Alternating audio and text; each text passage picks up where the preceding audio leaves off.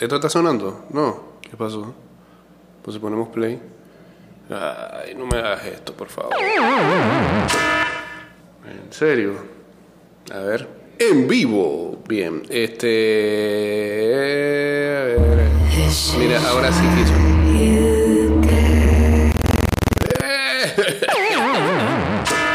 ¿Qué pasó, hombre? ¿Qué pasó? Eh, Bueno, mientras esto se restablece acá, ¿cómo están? ¿Cómo les va? Pues 229-0082, arroba ida y vuelta 154 y en breve vamos en vivo a través del Instagram Live y eh, guachatari- ¿cómo? Guachatearemos en el 612-2666 y en el 6890-0786. Yo creo que fue el mismo sistema que nos quiso que saliera todo bien porque muy sublime el inicio de esta canción. Bueno, toda la canción. Muy chill.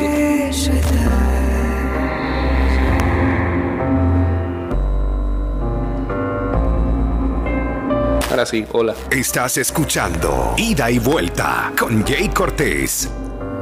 Cristiano Ronaldo cerca de un registro negativo en su carrera. Parece un clickbait de eso, ¿ah? O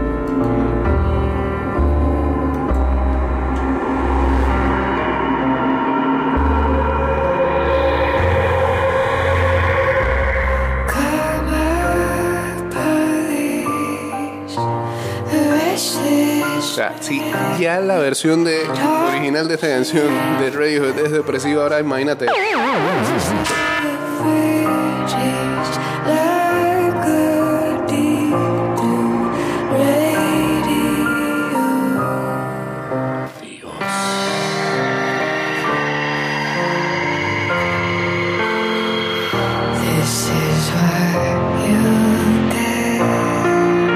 Este, no me va a decir cuál es la marca negativa. ¿ah? No, porque entras y dices que por favor registre su inicio de sesión. Así no podemos, muchachos. En Caja de Ahorros tu casa te da más. Recibe ese dinero extra que necesitas con nuestro préstamo con garantía hipotecaria. Casa Más. Más detalle en eh, www.cajadeahorros.com.pa.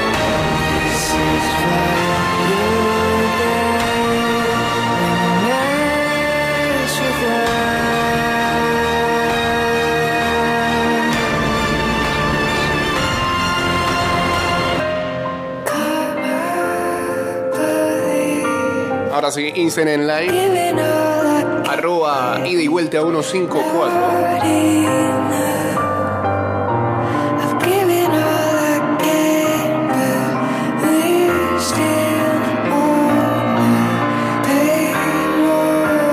El equipo de Colona terminó preservando la victoria en una novena entrada que eh, se las apretó bastante. Herrera amenazó allí, pero no fue suficiente y ya tenemos final del béisbol mayor. Los Santos enfrentará a la novena colonense. Gran final que arrancará desde el día jueves. En las tablas. Roberto Flacobal Hernández. El partido de ayer terminó 3-1. Saludos por acá para acá suman 66. A Kepres 23-13. El monstruo. Saludos monstruos. Saludos también a Jaime Trejos. Uniéndose acá en el Instagram.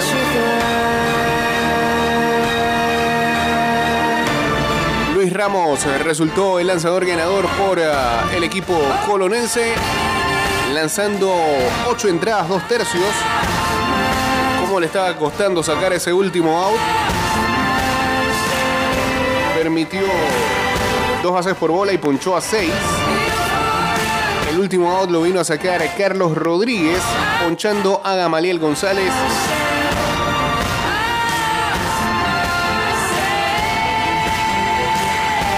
Y así entonces Colón avanzaba a la gran final.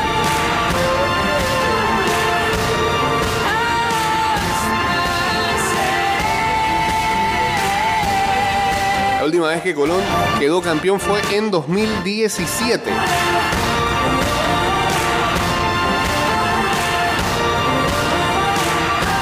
jugadores todavía de aquel equipo que están vistiendo la camiseta de Colón, así que vamos a ver cómo les va en esta gran final. Ya saben, jueves en el Roberto Flaco Val Hernández, entonces arranca la gran final del béisbol mayor, Los Santos contra Colón.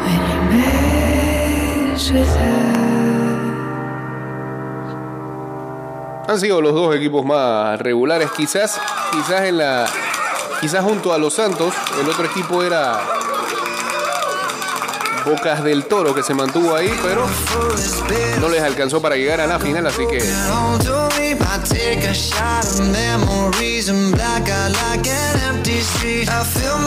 será buena lucha por el campeonato. Lo otro es que antes de que se realizara el partido, se filtró por ahí un video. Eh,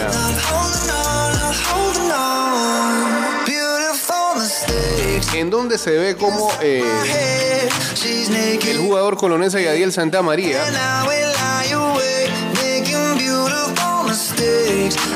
eh, vino a apretar a,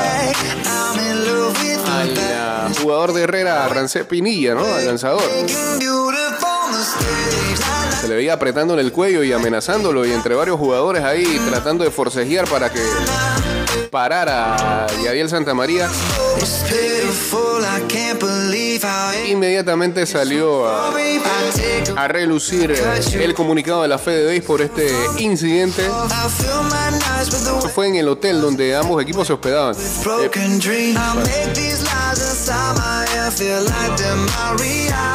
Pensará la logística de la federación que como no había existido algún incidente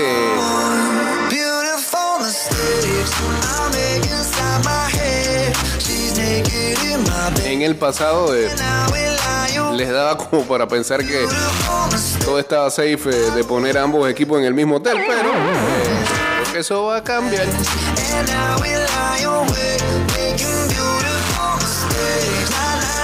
Lo que sí es que, no sé,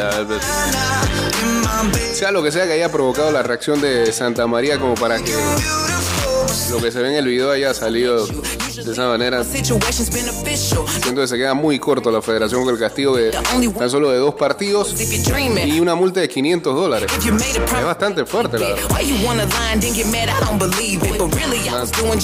Hasta el momento no se saben las interioridades y no, no habría por qué saberlas tampoco, pero eh, lo que se muestra en el video es violento.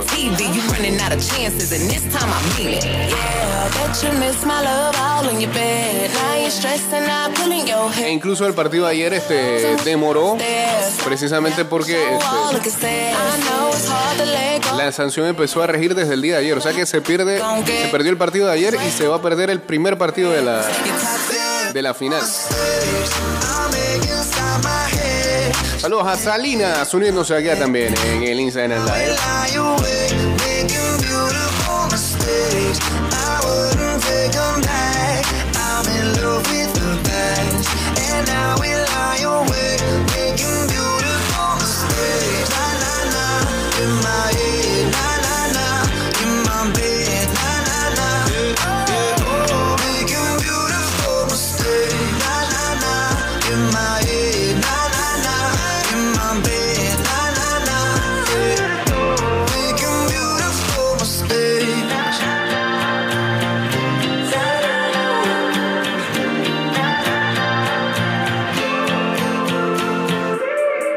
Llegó la hora, la Feria Caja de Soluciones y Caja de Ahorros ya está aquí. Acércate a cualquiera de sus sucursales hasta el 2 de mayo y aprovecha las promociones y tasas especiales. Ande de temprano moviéndose los chats de Fantasy MLB pidiendo trades. Después de tres semanas, varios que la tienen complicada.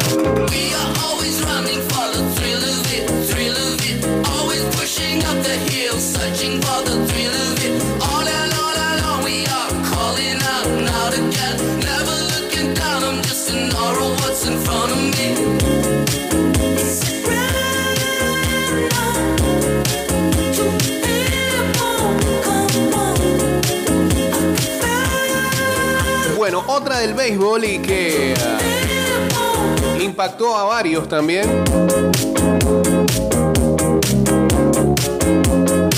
Y que a otros no sorprendió. Eh, es la, certeza, es la certeza de que Panamá no va a estar presente en la próxima edición de la Serie del Caribe. Primero, eh, una petición de que para poder entrar a la próxima edición hay que hacer un pago de 200 mil dólares, ¿no? Por parte de los organizadores.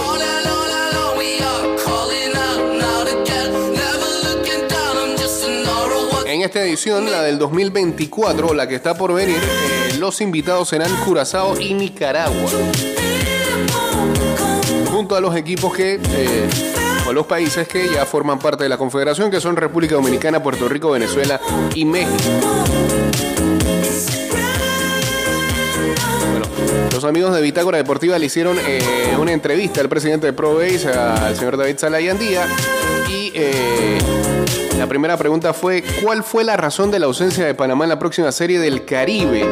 Salayandía responde, la razón para la, próxima, eh, para la ausencia de Panamá en la próxima serie es que no fuimos invitados debido a que la Confederación vendió los derechos a los Marlins de Miami y ellos establecieron que los dos equipos invitados como motivo principal para estar en la serie del Caribe como invitados sería pagar 200 mil dólares cada uno. Evidentemente eso tomó por sorpresa países como Cuba, Colombia y Panamá, que en el caso particular de Panamá en los últimos cinco años hemos participado sin tener que pagar un real. Adicional, en el momento que me, que me comuniqué con los Marlins, le dije cuál es el beneficio de Panamá estar en la Serie del Caribe. Me dijeron que hay que pagar los 200 mil dólares y es como si fuera una cuota de inscripción y el beneficio es porque van a jugar en el estadio de los Marlins. Respetamos el modelo de negocio de los Marlins, pero no lo compartimos como tampoco lo comparte Cuba y no lo comparte Colombia. Cuando la serie salga de Miami, ¿volverían a invitar a Panamá? Pregunta acá el bitagoreño que entrevistó. ¿Qué fue? Eh, dice, nunca nada de seguro en esto, pero yo estoy convencido de que en el 2025, cuando sea la serie en Mexicali, Panamá estará ahí, estará ahí representando una vez más a ProBase. Ya hemos adelantado algo con la Confederación del Caribe, con el comisionado Juan Puello.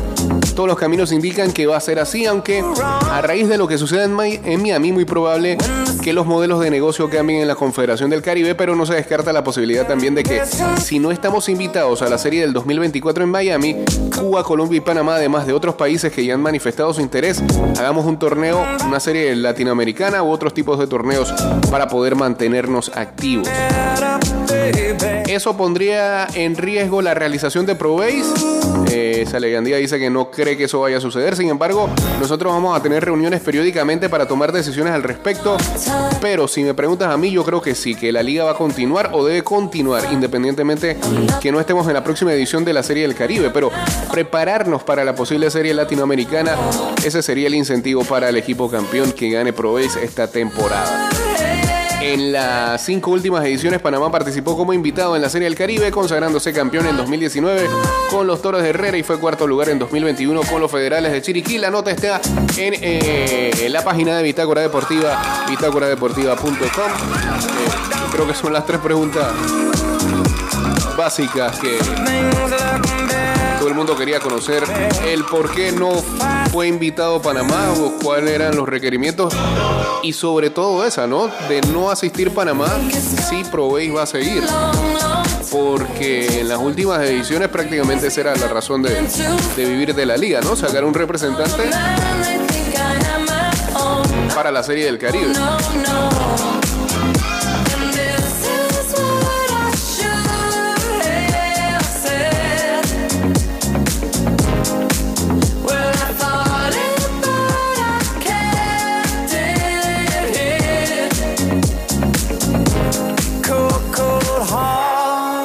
Traslada tu hipoteca a Caja de Ahorros con una letra mensual más baja y una tasa estable y competitiva. Conoce nuestras promociones, términos y condiciones en www.cajadeahorros.com.pa.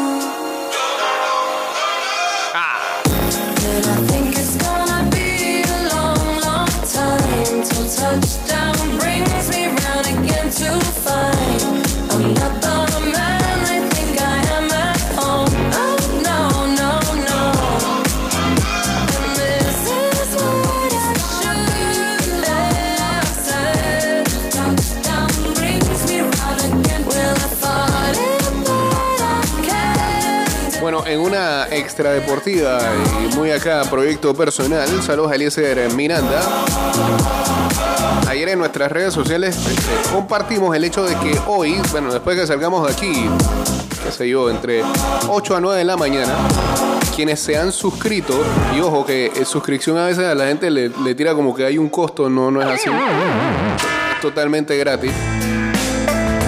Si la cosa se pone buena al final, podemos buscar un mecanismo para cobrar. Pero no, no. De momento, esto lo estamos haciendo por amor al ejercicio de, de, no sé, de informar, de compartir cosas, ser como super de hacer cosas nuevas. quiero ser diputado del, Eh, del hoy vamos a estar lanzando un newsletter o cualquier cosa. que le hemos puesto un poco de poder quiero con buenos cuentos. músico político que- construirle un piso al periférico. Quiero acabar con el tráfico. Estará basado más que nada en cultura pop. Eh, quizás la- las primeras ediciones van a ser muy musicales. de historias este, que quizás no sean tan populares ni conocidas o, sí sean historias conocidas y volvamos a traer al ruedo o sea o sean historias este, que se han olvidado por ahí y la volvemos a compactar o resumir. Porque él representa nuestra autoridad. Ya sean de trayectorias de artistas, bandas o como decía al principio, hechos poco conocidos. en forma de newsletter, en forma de una historia.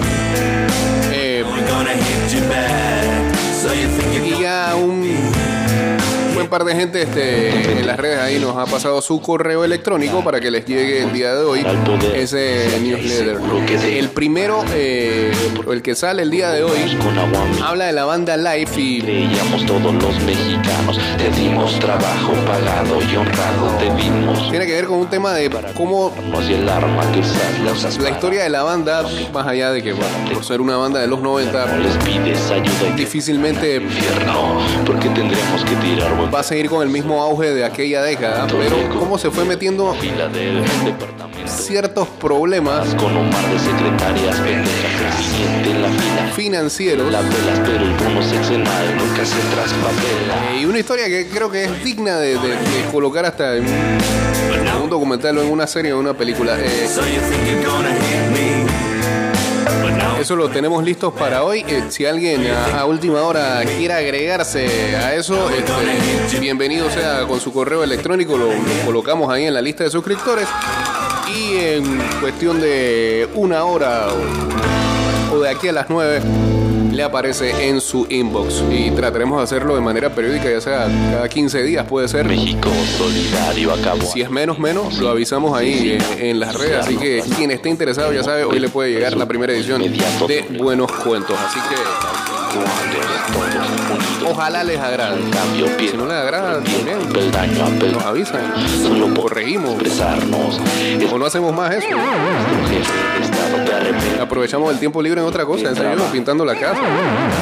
lo que tú ganas manteniendo los Saludos al gran Marco Aguilar, saludos también a JC Racing 13, uniéndose aquí al Instagram Live. de tele y de radio promoviendo la unión entre los ciudadanos mensaje de un pueblo libre y soberano. porque tu molotov también es mexicano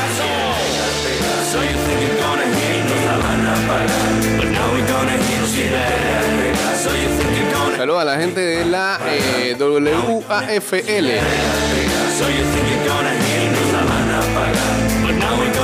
Yo pensé, yo pensé que esta- yo pensé que estaban jugando las franquicias de la XFL allá. Están promoviendo que la gente vea. Ya es playoff en la XFL. Los Renegades contra los eh, Roughnecks y los Sea Dragons, esos son los de Seattle, ¿no? Contra los Defenders. Campeonato de la División Sur, campeonato de la División Norte. Va a ser este sábado, sí. Un partido es a las 7 de la noche, el otro a las 3 de la tarde. Y va por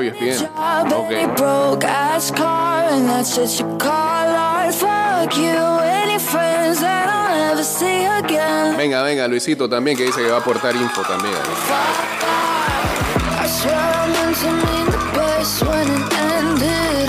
Even tried to bite my tongue when you started shit.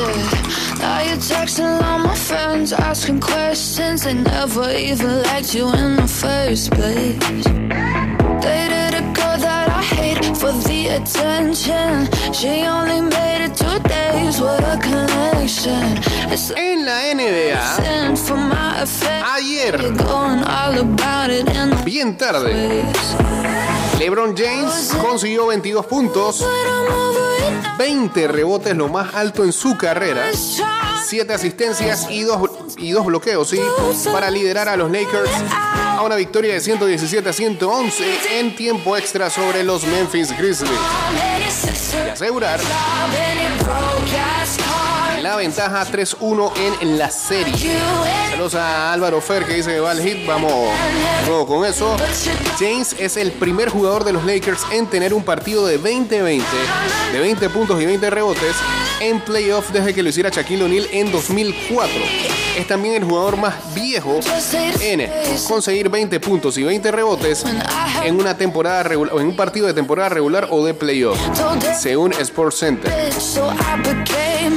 Los Lakers vinieron de un déficit de 7 puntos cuando quedaban 5 minutos en el partido el armador D'Angelo Russell convirtió 3 triples seguidos, 3 tristes tigres. ok. James anotó 4 de sus 22 puntos en el tiempo extra, incluyendo un layup que le gritó a media humanidad, a la cámara, al Crypto.com Arena para sellar la victoria de LA.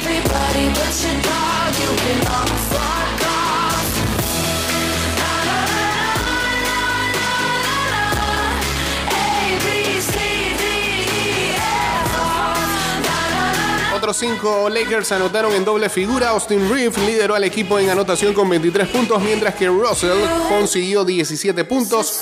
Los Grizzlies tan solo tiraron 9 de 42 en la línea de triple y en la, la NBA moderna eso es prácticamente eh, votar el partido. Jameran y Dylan Brooks declinaron hablar a, la, a los medios de comunicación post partido. Le va, a meter su, suspensión o su multita por eso, ¿no? Y el juego número 5 debería jugarse mañana miércoles en Memphis.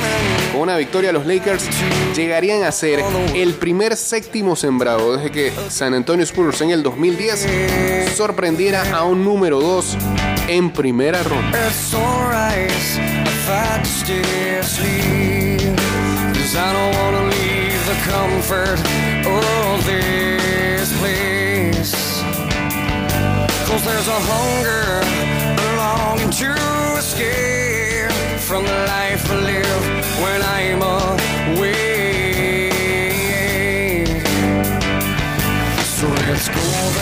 Ahí está la canasta de LeBron, ¿no? Audio. Espérate, audio. Ah, ah, no sale. Ahora sí. James, he gets him. James drives. James is fouled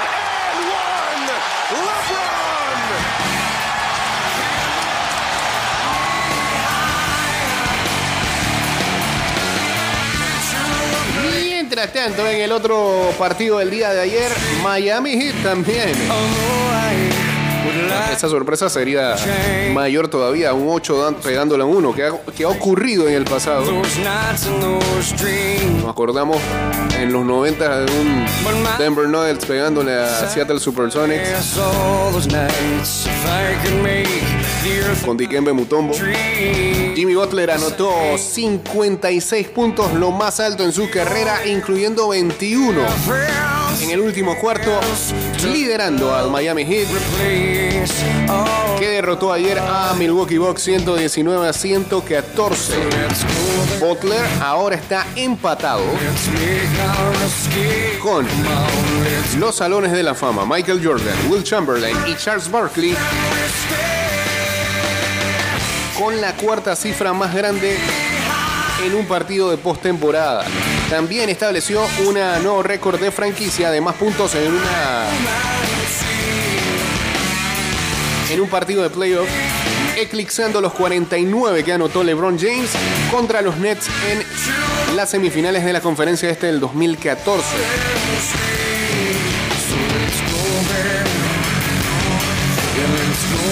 Los Hits están a tan solo una victoria de dar la sorpresa y eliminar al sembrado número uno de la conferencia este.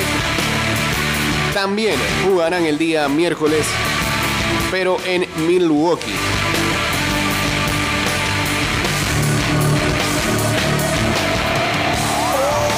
Butler dijo, sabemos de lo que somos capaces.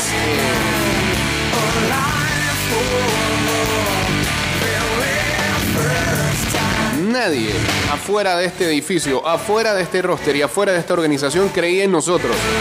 Queremos continuar y hacer que eh, lo que sabemos hacer sea posible.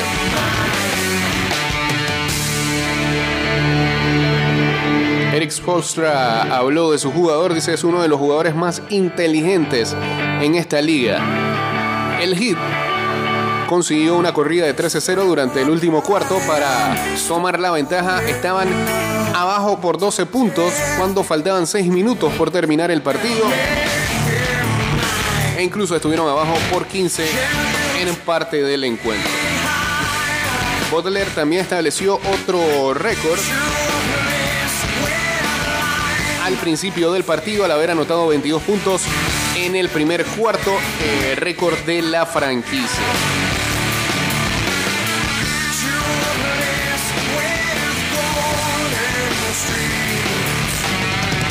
Lakers fans se ven campeones. Hits versus Lakers, mi pronóstico, eso es muy fácil decirlo.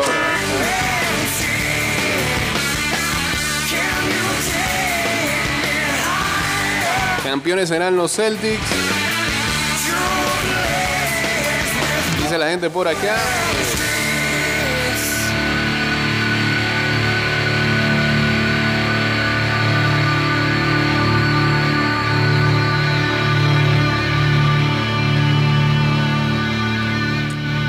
Digo, sí, los fanáticos de los hits eran lo único que creían en ellos. Creo que. Y pensar que los Bulls los tenían. ¿ah? Tenían asegurado ese partido. En play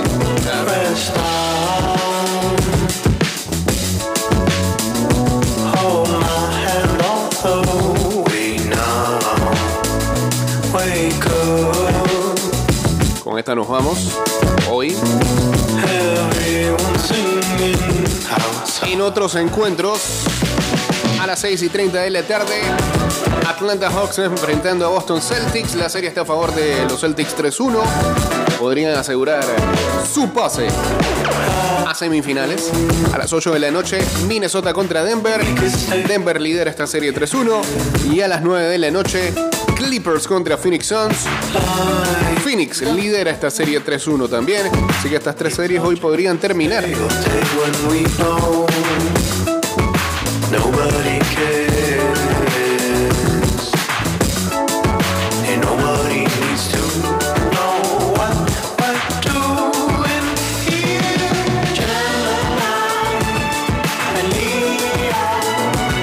Notición de la NFL. Los ah, Green Bay Packers finalmente terminaron con la novelita de Aaron Rodgers y lo enviaron a los New York Jets. Los Jets reciben al cuatro veces MVP, un pique de primera ronda del 2023 y un pique de quinta ronda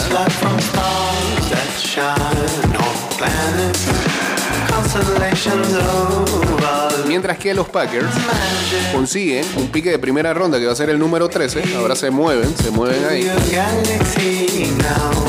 Oh. Un pique de segunda ronda y un pique de segunda ronda condicional del 2024 que podría llegar a ser de primera ronda si Rogers juega el 65% de los snaps del equipo de los Jets esta temporada que se avecina. Packers y los Jets recientemente habían retomado pláticas después de que habían pasado varias semanas en las que ese tema ni se decía. Rogers ya había dicho que tenía toda la intención de jugar para los Jets la próxima temporada en entrevista con Pat McAfee en el mes de marzo. Rogers tiene 39 años y dice que, necesita, que necesitaba tiempo para eh, ver cómo iba a planificar su futuro luego de la temporada del 2022, que fue una de las peores, y no fue la peor para él. Ya supimos lo del el retiro de oscuridad en febrero.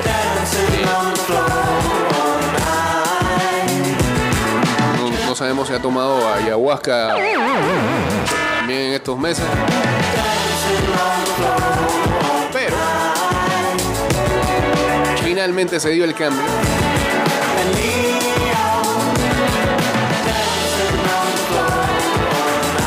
Los Jets vienen de registrar promedio de 17,4 puntos en el 2022 y 318.2 eh, yardas en total por partido. Y fallaron a postemporada por décima segunda temporada consecutiva.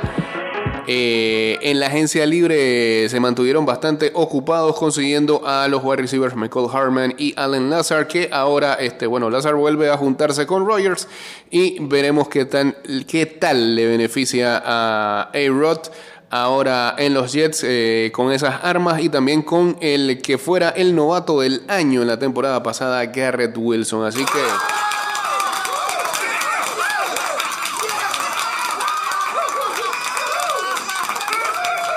Aaron Rodgers, ¿qué tanto le queda en el tanque? Eh, no tiene excusa con el equipo que tienen los Jets. Señores, llegamos al final del programa. Mañana volveremos a estar uh, con ustedes en